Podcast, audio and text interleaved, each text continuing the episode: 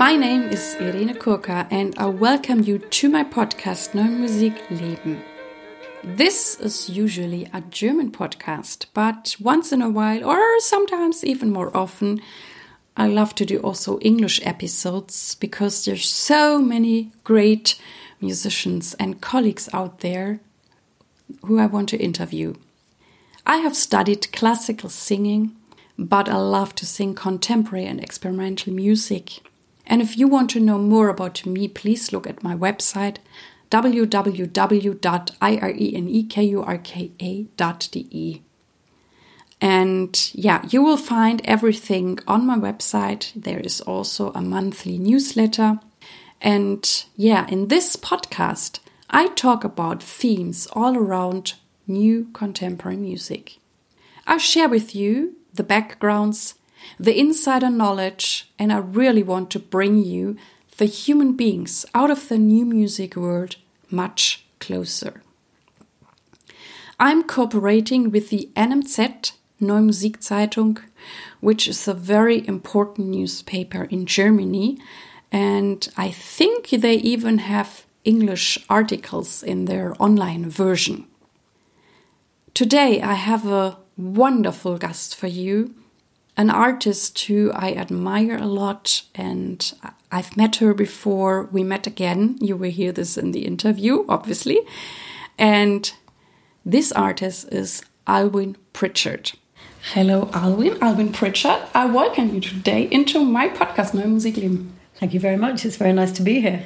It's so exciting because we're actually sitting in a monastery in a room in Trier, and we will be performing tomorrow, hopefully outside, but it depends how the weather will be. And yeah, so I took the opportunity to interview you, and we met a few years ago. Yes. At, I think it was a birthday performance for Gerhard and Kunsu in Essen, and I remember you did such an amazing body percussion. Okay. and um, yeah, I was very, very impressed. And so I'm really excited to have you here. And hopefully, I can also see some of your work tomorrow. Yes, likewise, huh? We're going to be running about quite a lot, I think. Well, it depends how the weather will be. It depends how the weather will be. We may be very stationary inside yeah, Tufa, yeah.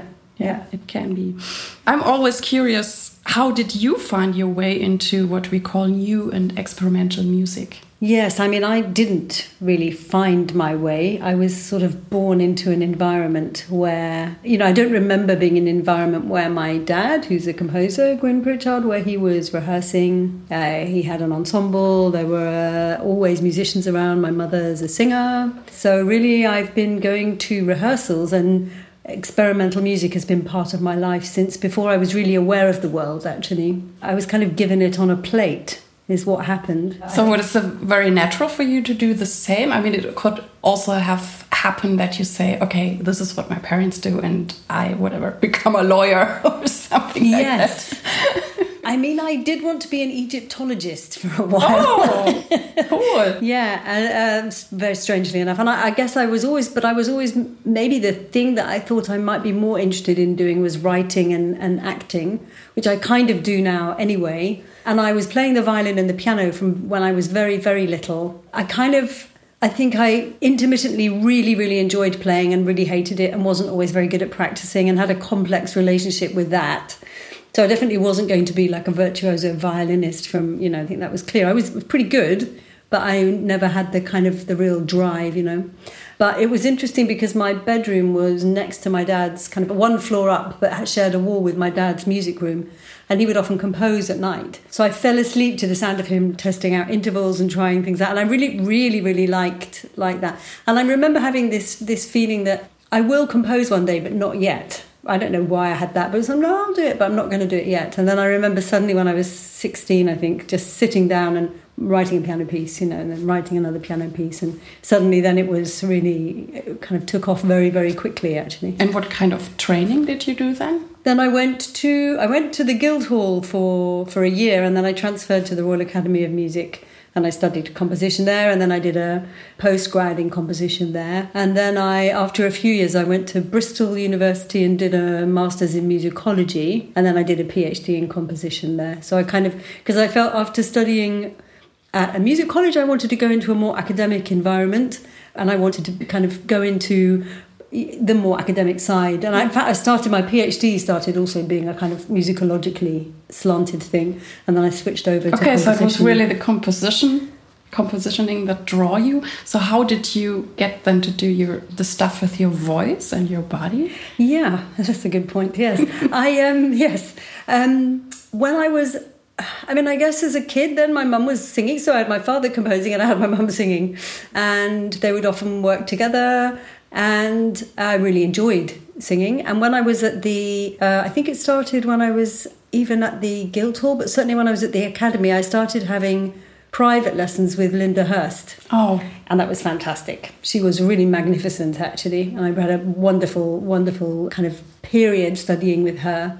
And I also did some, a lot of very, very interesting breathing technique work, Smith technique, with a woman called Dinah Harris, which was really, really great for making the voice easy, mm-hmm. actually. And I think both her and Linda were, it was really all about, in very, very different ways, completely different singers in completely different worlds, but it was all about flexibility, mobility, mm-hmm. accessibility. Mm-hmm. And I think when I then went, after I finished at college and I was I was teaching singing and I was teaching the piano, but I was really kind of going in a direction as a composer more. I wasn't trying to be a singer. And when I, in my early 30s, I then started improvising. I formed a, an improvisation quintet with a mm-hmm. bunch of people in Norway called Fat Battery, and also a trio with Roland Sutherland in the UK, flute player, and my partner, Thorolf Thuestad, called Myrtle. And so there were a couple of constellations that I was in where I felt that I could do what I wanted. I wasn't answerable to anyone as a singer. I wasn't a singer. I had a voice. Mm-hmm. I felt like a composer who felt that she, so at this point in her life, it was really okay for me to do whatever I wanted to do with my voice. And I kind of followed the principle that if it feels good, it's fine, even if it sounds painful, you know, even if so, and, and just being very free and investigating techniques and, and having fun with it and doing a lot of, for my warm up, actually a lot of yin yoga. Oh, cool. So, getting away from vocal exercises, getting away from all that, and just focusing on the body. If the body's right, if the breath is right, the voice is there. Yes, I mean, it's all about preparation. That's what I tell my students a lot. That I think at least 90% is, is the breathing part, the how you take your breath in, and then the singing happens by itself. Yeah. but it's I think in the end, also for me, it's hard to get there because I think when my teachers told me that, also, I was like, I want to sing. I don't care about breathing. Yeah. to really be patient enough or to really feel that, no, it's it's the whole thing. I mean, we sing with the whole body. Yeah, we really, really do. It's true. I mean, it's interesting because I came, like, I was trying to learn some classical repertoire and, you know, opera repertoire stuff when I was in my early 20s. And then when I went to into improvising, and, and it, then it became also, I've been really into physical. Mm-hmm. So I went I to Israel to study with the Batsheva Dance Company there, Gaga Intensive fortnights that they have. And I've been really doing and Butoh classes cool. and lots of, yeah, so lots of physical work, lots and lots of physical work. And that really also started really late, like in my 30s and 40s is when I started doing all of that.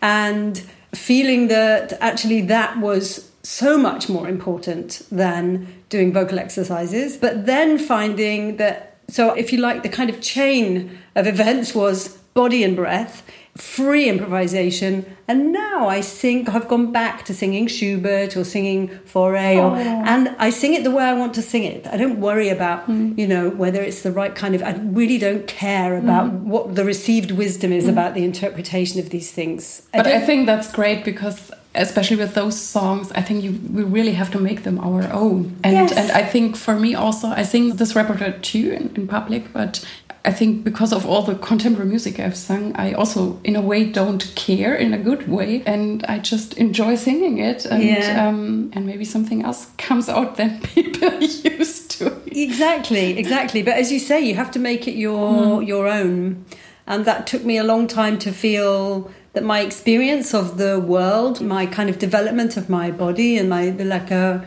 that actually it was easier for me to do that. You talked about your students wanting mm-hmm. to kind of, and I know that I remember that too, really like, you know, rushing ahead. Mm-hmm. And that's really, really understandable too, actually. Uh, now I feel like I can, in a way, I can kind of, I mean, it's a bit like rushing ahead. I can be more careless, but only because I've done all the. I know, I know, I know.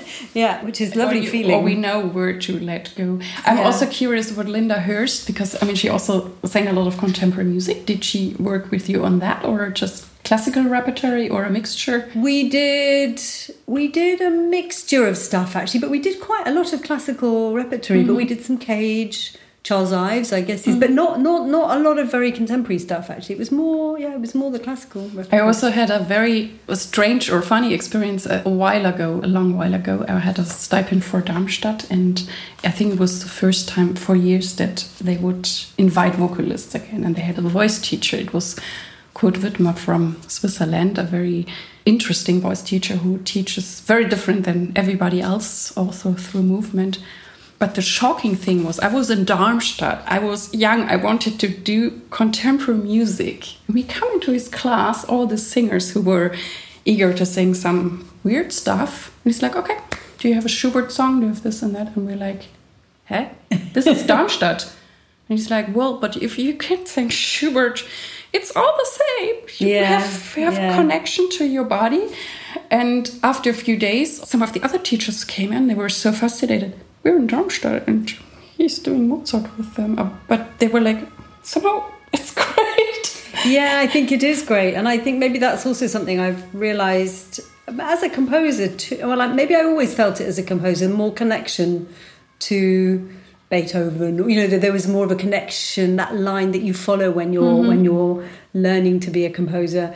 And maybe maybe it's partly that I think the institutional environment of the classical music world, the classical singing world, is rather specific in my mind. I don't have actually don't have a huge amount of experience of it as a professional, in fact, because mm-hmm. I never went into that world. But I always had a feeling, you know, that it was rather different in its mind to the world of contemporary singing. Whereas Beethoven's dead, I've got no, you know, we, he's we're we're kind of you know all all composing is contemporary now, mm. um, whereas all singing is is not. And those institutions, those environments, those milieux are really quite different. And it's a shame because actually it's all an expression of our, our being in the world, you know. There should be so many differences. And um, yeah, yeah. Um, I mean, you are composing for the human voice. How is it for you to find it challenging, or I mean, do you just perform your pieces yourself, or could I also sing a piece by yours? Well, why? Yes, I mean, I'd love, I'd love it if you did. Um, it's varied a lot actually. So I would say that, um, like twenty odd years ago, I was writing pieces that were, I think, more conventional in terms of kind of how they're written, how they're notated. Then we're not for physical performers mm-hmm. at all, and they're more kind of, I guess, more classically singy as contemporary mm-hmm. pieces. So I've written a few of those. But then I started to work more with um, kind of instruction texts that are more open, kind of game type pieces for the voice. I've written a book of poetic invitations to create site specific oh. sound pieces. I must give you a copy later. I would love to. I'm going to give you a copy. Uh, and uh, those pieces are like short poems, in fact, so anyone can interpret them in any way as long as they are thinking about what they're doing in, in a site specific mm-hmm. way. And the performances that I do myself, I organize them like the vitality forms performances or hospice lazy which is really it's not a vocal piece it's a physical piece but I then make myself structures, which actually I've had a few people contact me and say, can, you know, can I perform this piece? So I've actually made, a, for one of the Vitality Forms pieces, I've made again a text score because I would rather that there are certain things about the performance that are very, very specific to me. Mm-hmm.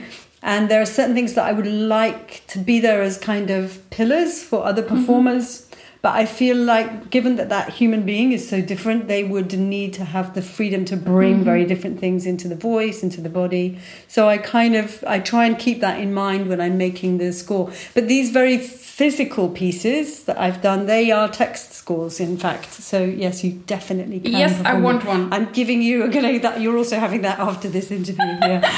but I, I find it also very thoughtful that you really think about what is possible for you or maybe fits you and your talents and that you're so open and think like oh maybe it's for other singers different and that you even give us the option to explore it and to also make it my own and not just you know whatever Yeah. do it as like you do it. You know what? I think it's a bit like you have a comedian like Charlie Chaplin, and it's really you have you know you have other physical kind of you know, like Mr. Bean and Charlie Chaplin. Yeah. Let's say you know there's so much about how they are as people, and I think because of these pieces that I make, there's a lot of comedy in them. There's a lot of aggression in them, um, and I don't think you can dictate how that manifest you can say it needs to be there but exactly how it's going to manifest itself in in different people you can't duplicate it. You can't you know you can you can go on stage and pretend to be charlie chaplin but that's not really you know unless you're you know son of you know, um, you know unless you're trying to really make a film about charlie chaplin.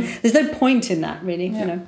Um yeah so i mean i think i'm still writing pieces which are more conventional let's say or where where the singer has to step into a very specific world that i've made but that to me seems to be a different thing so there is also this really interesting thing where you try and what i think of it as like pinging hmm. chiming the bell of the person Yeah. you know Oh. and what what what do you need to do to chime that bell you know That's very beautiful, and I also feel then that you can let go and trust it onto a performer. Yeah, I mean, don't you have that? I have this feeling as a performer when someone gives me a, a score of, of some kind, which says has enough instructions for me to feel I know what the world is, and has enough faith in me, and leaves enough openness for me to do what I want around that. It's really great fun to work with. It's mm. rich. It's really interesting. It's challenging. You know, and I guess you know that you have that experience too. You know, and that's a very different experience from okay, I've got to learn all of mm. this notation. It's really, really, and that's interesting, and it's very rewarding, and it can be great mm-hmm. fun. But it's a completely different. No, no, I process. totally Yeah. understand you, and um, I don't know if I even told it in an English podcast before, but I also had once in a while the experience. I mean, I met so many great composers who I really enjoyed working with, and they. You have a great conversation, dialogue, and you bring out the best of each, and it's so much fun. And even if it's challenging, but there, I also met a few people where I really had the feeling that they were maybe not even trusting their own music and they were kind of trying to pull it on me. And then, yeah, there was not a nice atmosphere. And I also Yeah. felt that I could not do my best because I always felt, okay, if I do it like this, he might not like it. And. Yeah, and yeah. um, what, um, I mean, since you're done both, I mean, you're performing and composing, what do you yourself appreciate then in performers you work with? Uh, being open minded, actually, and being generous in spirit. Hmm. And I've worked with some very, very, very, very well known people, and I'm not going to name them, who are exceedingly ungenerous in spirit. And I think there is a danger in contemporary. No, the, the classical music world generally, actually, as an inst- I've you know having working a lot with with improvisers, it's fascinating how you know there are some people who really they really grow up, let's say, in the jazz world, and they go mm-hmm. into more experimental improvisation, and then that world starts to cross over with the contemporary, and yet the institutional background is so utterly, utterly, mm. utterly different. The generosity of spirit is often far greater. I mean, I've also worked with loads of absolutely fantastic very generous, mm-hmm. uh, very open minded musicians from the mm-hmm. contemporary classical world, for sure, lots.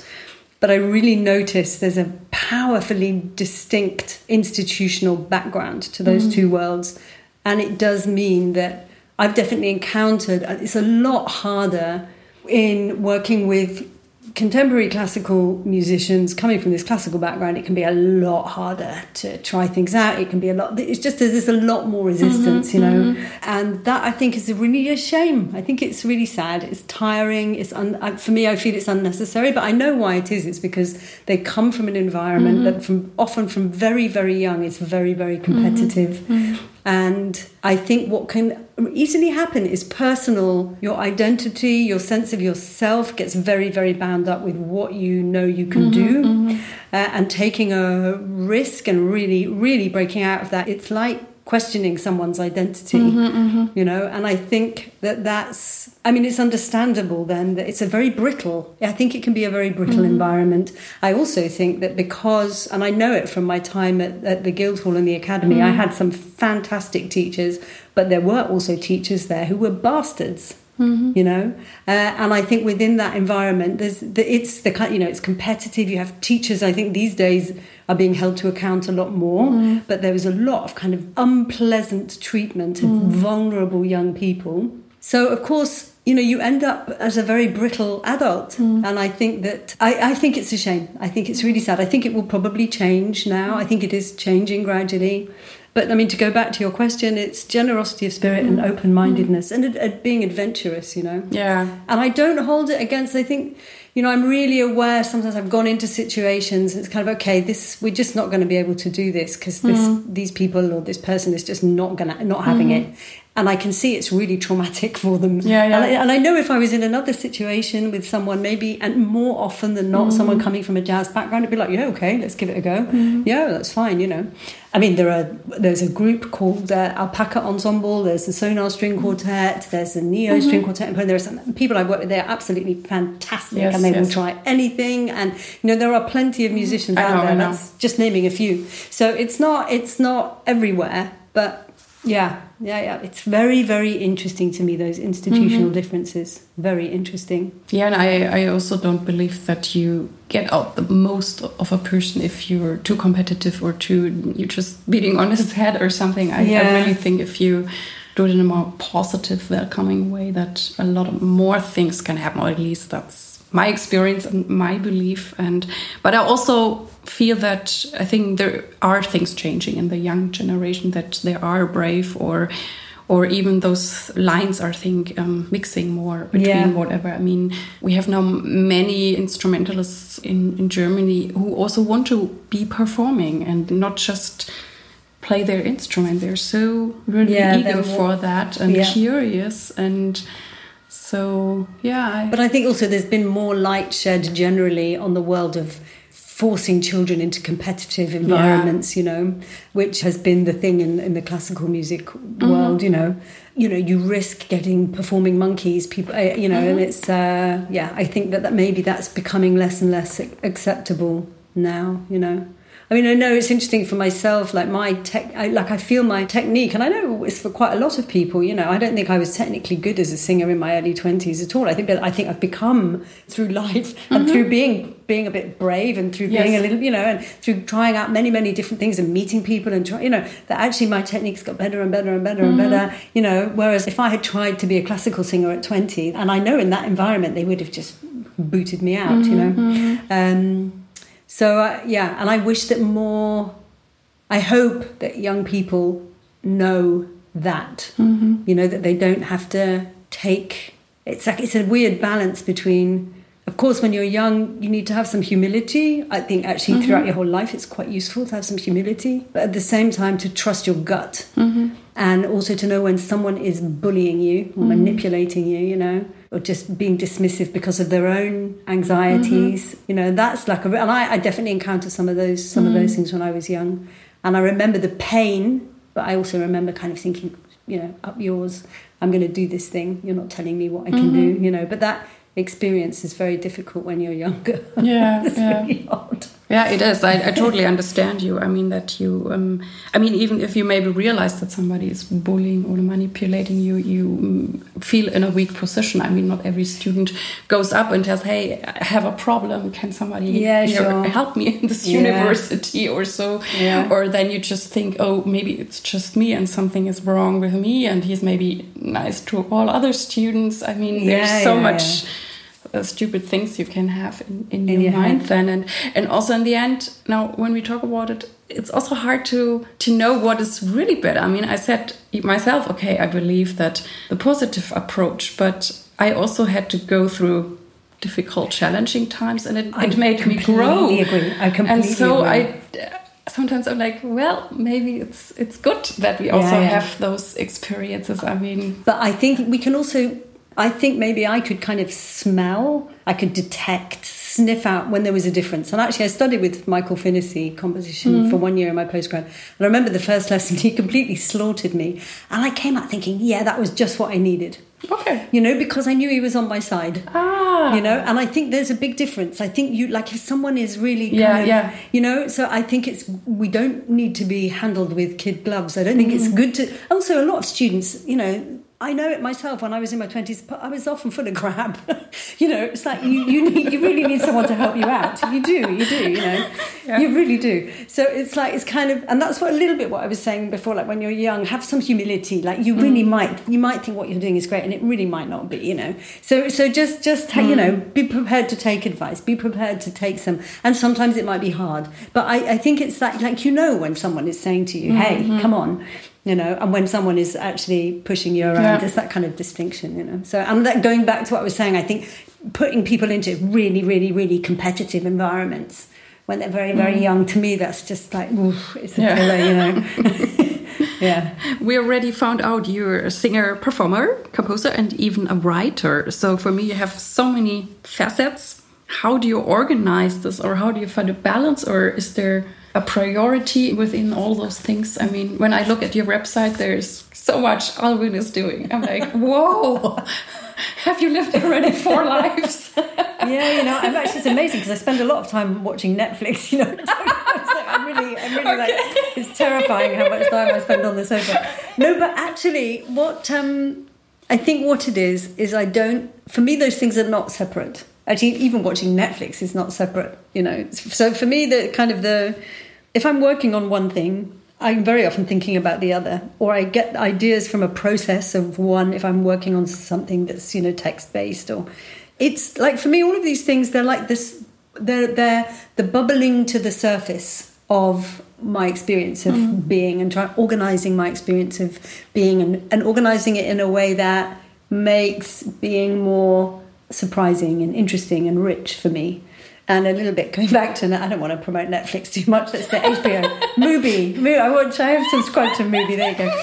So MUBI. You know, the, you also you when you're watching a really great film, you're also thinking. I, I am also thinking. Ah, I get ideas, make notes. I'm thinking. You know. So I don't know. They're not just. I think they're the same thing. Okay, it's all so intertwined. It's all intertwined. You know, for me, singing, improvising as a singer is about. I'm very, very, very glad I spent so many years studying and thinking about composing. I think it's incredibly useful for me.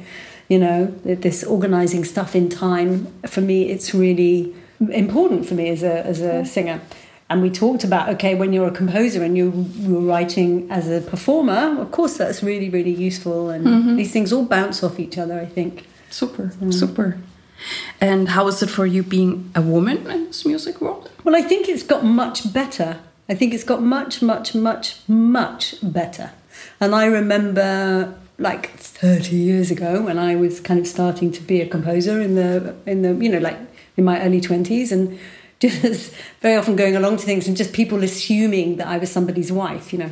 Okay. So that was kind of, I think the, the world then was more aggressively specifically male, specifically a very narrow aesthetic. And I, I, mean, I love, I also, I love that aesthetic. I love that world of what kind of contemporary classical music was then. And, you know, all of these guys, uh, Boulez and Stockhausen, mm-hmm. they were all still alive. And I, you know, and, mm-hmm. and I was going to the proms and hearing them talk and, ha- you know, hanging out a little mm-hmm. bit with them afterwards if I could. So, but, you know, I was just not on their radar, except, uh, you know, yeah, anyway, so uh, the the I think it's I think it's I think it's improved hugely. Okay. I think it's a much. I feel I, I feel I can be a person more and more, and I hope the direction that we're going on in will continue. Mm-hmm. You know, that this is about people and like well Martin Lindsay the mm-hmm. baritone who we're working with he's wearing a nice t-shirt today yeah. which was what's the um kind of washing instructions for human beings saying they come in all colors mm-hmm, you know mm-hmm. so handle with care or something I don't know but it was very nice anyway now I feel a bit like that it's like we're kind of opening up this distinction of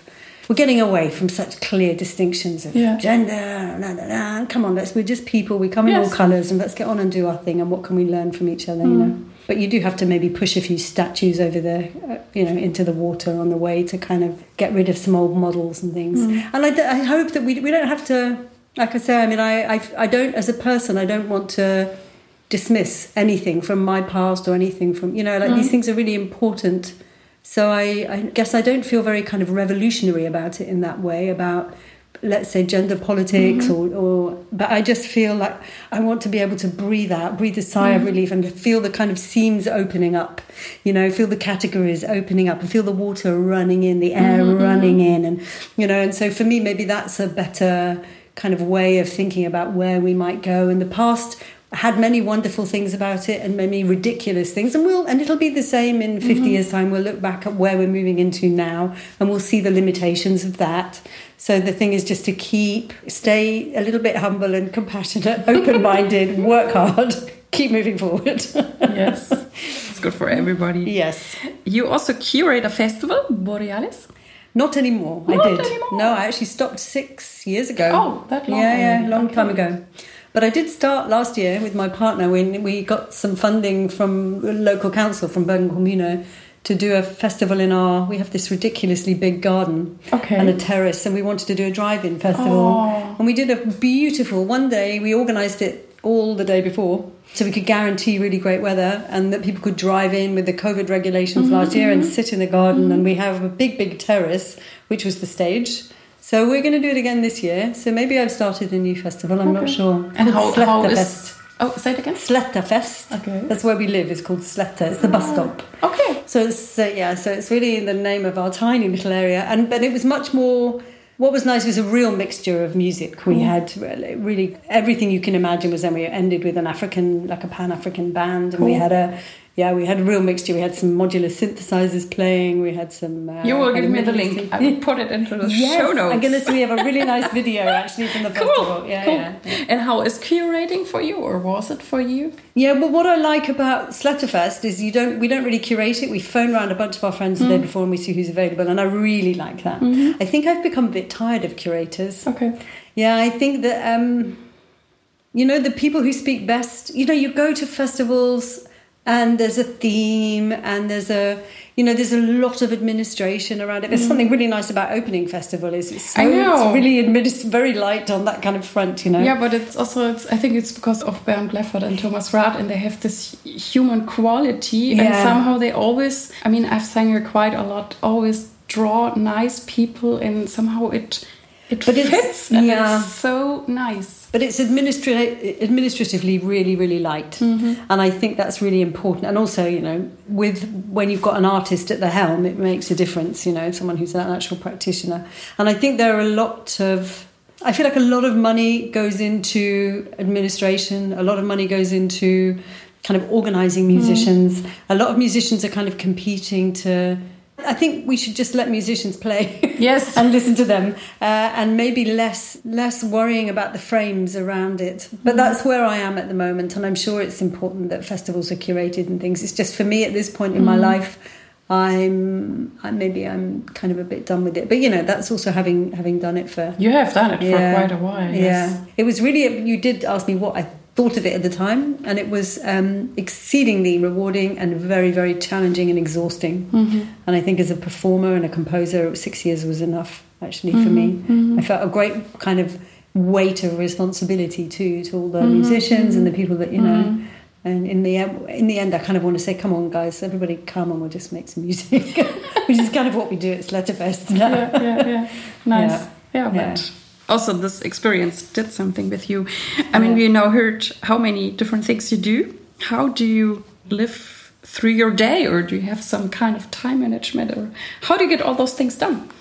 Yeah, I mean, so I have like different systems. So I vary my systems actually, but I'm very systematic, and I normally make a list the day before of what mm-hmm. I want to do the next day. You know, so I'm quite kind of I don't fulfil that list, but I like to have a like have a guide. Mm-hmm. So I normally like to go to bed at night thinking, okay, tomorrow I'm, and I know that I'm going to be getting up and mm-hmm. doing this. Now sometimes I get up ridiculously early, like five, six o'clock in the morning, and I sit down with coffee and I just work for three or four hours before I have breakfast. But actually, in the last year because I haven't really been going anywhere. I've actually not been setting an alarm at all, and I've been getting up at eight o'clock in the morning. and It's been really nice because I got more time to work at home. You know, I mean, generally I work in the morning and then I have lunch, and then I then I have a little siesta. I love siesta. Yeah, I always have a siesta, and I normally read. I lie on the sofa and I read something. You know, and I've got a lot of huge reads that I like to read a lot. I've got some reading, so I read and then I sleep and then I go back to work, and uh, and then I work anything from till seven, eight, nine, ten, eleven at night. It just depends what's going on, mm-hmm. you know.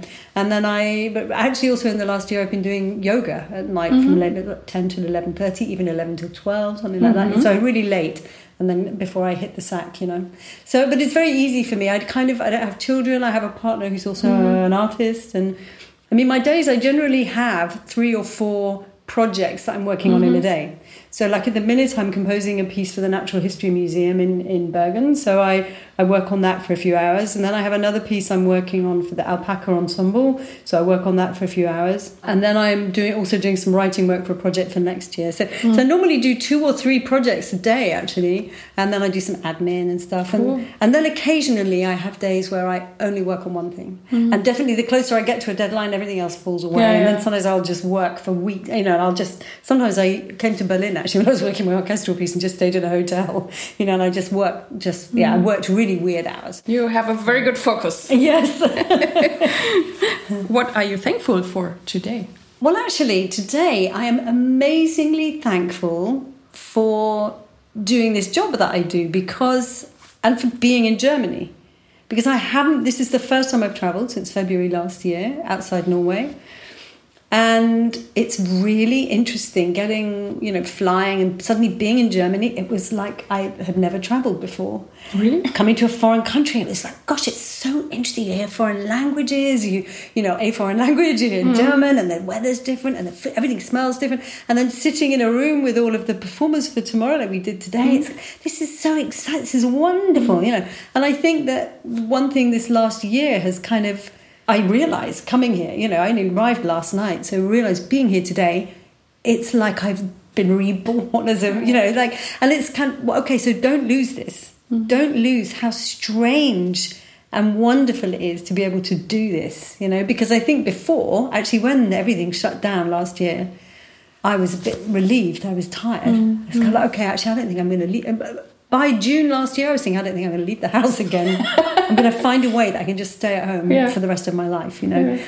So that's how I started to feel. And of course, give it another six months, and I couldn't wait to get out of the house. But you know, I definitely was tired. Mm. So now I'm I'm thankful for being a musician and being able to work with a whole bunch of wonderful other people and being able to travel. Actually, mm. yeah, I feel very thankful for that today. And what does it mean for you to be true to yourself or authentic in this, what we call music business? And how do you keep true to yourself? You know, I think I haven't worked out, I don't have a take on what either the word true or the word self mean. So I it's really hard for me to answer that. I don't, for me, like this, how I move forward is I mean, it sounds incredibly simplistic in a way, but it's breathe. Mm-hmm. Breathe, look, listen, breathe, wait, watch, breathe. You know, and it's kind of, I mean, it's a very kind of primeval thing in a way. Like maybe for me, that it would be as something as basic as that. Mm. You know, that it's for me, it's in the breath but it's not really mm. answering your question. But well, oh, I don't find it interesting. I mean, it's you're observing, but you also seem to take the time and not just to rush somewhere, and then you maybe really feel yourself, or maybe feel your answer if whatever I should take on this job or not. I don't know if if it goes into that yeah, direction. the gut. Maybe I'm feeling it more and more. It's like follow your gut. But also, I've said it so many times. It's a bit. Have some compassion. Have some humility. At the same time, like do what you really need to do. Mm-hmm. So it's like humility, isn't it? But you know, just be like everybody's. I don't understand the world. I don't understand other people's difficulties and their sufferings. Sometimes it really, they really piss me off. Mm-hmm. but there's also that's also I can also find that. Fun. In fact, often mm-hmm. it pisses me off. I get very, you know, it's interesting that I talk about being slow and because basically I'm super hyper. yeah, I mean, what everything you get done. Um, so I mean, there is also saying, um, how does it go? Um, hurry slowly. Yeah. And I find there's yeah. also lots of truth because if you really in yourself, in your gut or your ground, then you um, make different decisions or you whatever or your if I take another picture, then your whatever your knife is really sharp when you yeah. do hit something, and maybe it is the preparation before, and then afterwards, some people just see, oh, she has done that. Oh, it looks so easy. Yeah, I mean, I think also there's a lot to be said in my own experience of life for what happens when you, if I stop trying to tell myself what I think things should be, like truth and self, if I stop mm. trying to define truth, I stop trying to define self, because that's a lot of conversations going on in my head when I do that. And I mean, I do often try to do that. But actually, when when I let those conversations go in my internal conversations and monologues, and I, it's like, okay, I, do you know? Actually, I have really no idea. It doesn't matter either, mm-hmm. you know. Um, but I'll tell you what. Whatever I do next, let's make sure that I'm not too horrific to the people around me. You know, let's make sure that it's going to be exciting and interesting for me. If it's not, maybe don't do it. Mm-hmm. You know. So it kind of like letting a lot of stories go clears the head for the gut to mm-hmm. say, hey, you know what? Yeah, why not? Let's, mm-hmm. yeah, um, no, I don't think, you know, and it, I think that my experience of life is that the more I've shut down the voices and the more I've allowed the, mm-hmm. the breath or the gut to lead me, the more it's like, okay.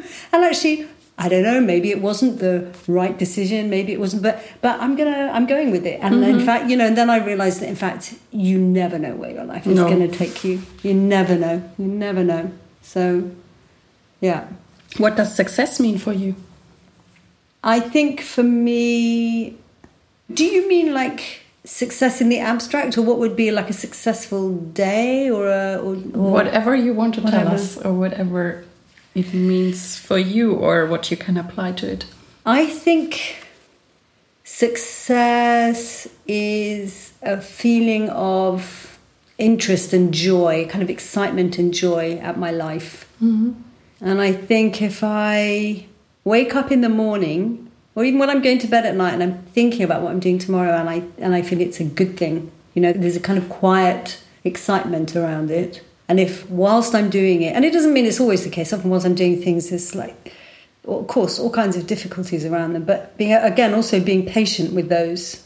And then when I get to the other end of the day, looking back and saying, okay, even if I didn't manage to achieve anything, that the process was exciting and interesting or the process was i don't know I like just the texture of it was rich mm. the texture of it was rich and to be patient enough and meticulous enough to trust that if i stick with it something will come of it you know so i think kind of being in that zone that for me is that's when i feel that, that this beingness of life mm-hmm. is is, is it, is success you know mm-hmm. is successful and when i lose track of that and i get like again then there voices in the head or the, then mm-hmm. i you know and all kinds of tensions come in the body or whatever and then i feel like no this is i'm not doing this successfully mm-hmm. this okay. is not working so yeah is there anything that drives you forward or do you have a vision I am pretty certain that if I wasn't going to die in the next, at least in the next 40 years, if I'm lucky, 50 years, I'm kind of assuming I'm going to live to 100,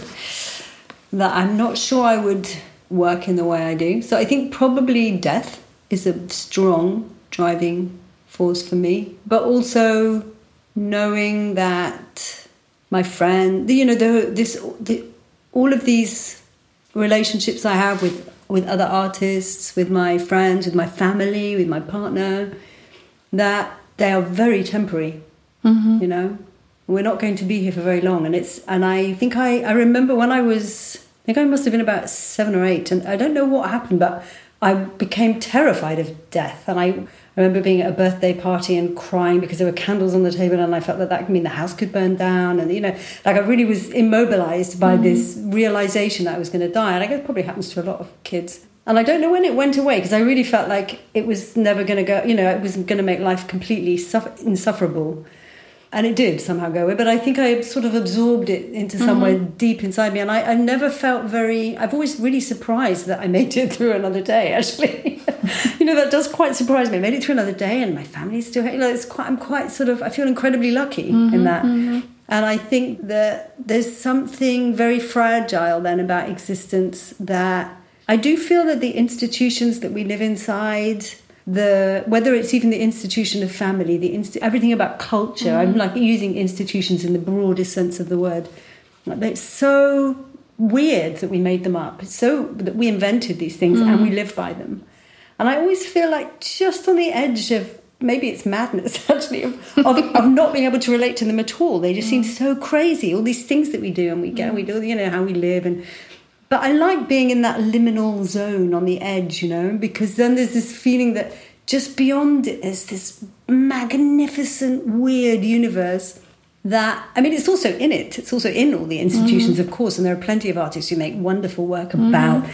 this, the way that we live. And but I guess I'm I kind of inhabiting that area that's somewhere between the everyday and you know everything that feels like we're trying to organize out of existence i think that really really really fascinates me and i'm glad that it feels to me like making art is the only place where i can really be with that experience mm. you know so maybe those those things and i mean it's just really fun to make stuff mm-hmm. Mm-hmm. it's great when you've made something i mean i often make things that i don't think are very good but then I, you know, I make things that I, some things I made I thought were really fabulous, you know, and I'm really, really mm-hmm. glad I made them. I'm really glad that came into the world and especially projects where I'm working with quite a lot of other mm-hmm, people mm-hmm, and they mm-hmm. also really enjoyed that. And I feel like, yeah, I'm, you know, yeah, I'm kind of contributed somehow to the world being a marginally more interesting, better place. well, I could probably talk with you for another hour. we might have dinner now. Yes. Um, but I want to ask you my last question. Which tip would you like to give young artists? Yes, maybe I kind of did already with this. I mean, I was talking before about being open minded, and I think, well, it's a difficult one. I think it's this somewhere between be deadly serious about what you do and also don't take yourself too mm. seriously maybe it's some maybe that would kind of encapsulate kind of mm-hmm. many different things that i've said you know like just deadly serious life and death and also it, maybe it just doesn't matter and nothing matters like how to play that how to walk that super super fine line in such a way that i mean I know artists are meant to suffer for their art, and I think human existence seems to me impossible to do without suffering. so I'm really not sure that it's necessary to bring that into art. I would say find your joy. You know, I think it's really important, even in suffering, like the richness of mm. suffering. You know, and I think there's been a lot. The narrative around the suffering artist, I think, is kind of bullshit actually, and mm-hmm. I think there's been a mm-hmm. lot of yeah. that. You know, I think the and it, and it's kind of a it becomes a like a hierarchy mm-hmm. thing. It's a mm-hmm. it's a way of kind of you know, holding power over people that you suffer for your everybody suffers, you know. Um, find your joy, find your power in your in your joy. Also, I think that's important. Yeah, maybe that's enough. well, thank you so much. Oh, thank you. Um, thank you for being here with me in my podcast. and um, yeah, we're looking forward to our performance and yes. have a great time in Trier. And I wish you all the best for all the projects you're planning and coming up. Thank you so much. That was great. I really enjoyed it. This was the interview with Alwynne Pritchard. I hope that this interview inspired you, and I welcome you to write to me through email or Facebook. I like the interaction with you. Thank you so much that you have tuned within me today and I really hope that you liked it that and that inspired you. I would be very happy if you could tell your friends and colleagues about my podcast. Thank you very much. I wish you all the best. Live your music, live your life, and see you next time. Yours, Irene.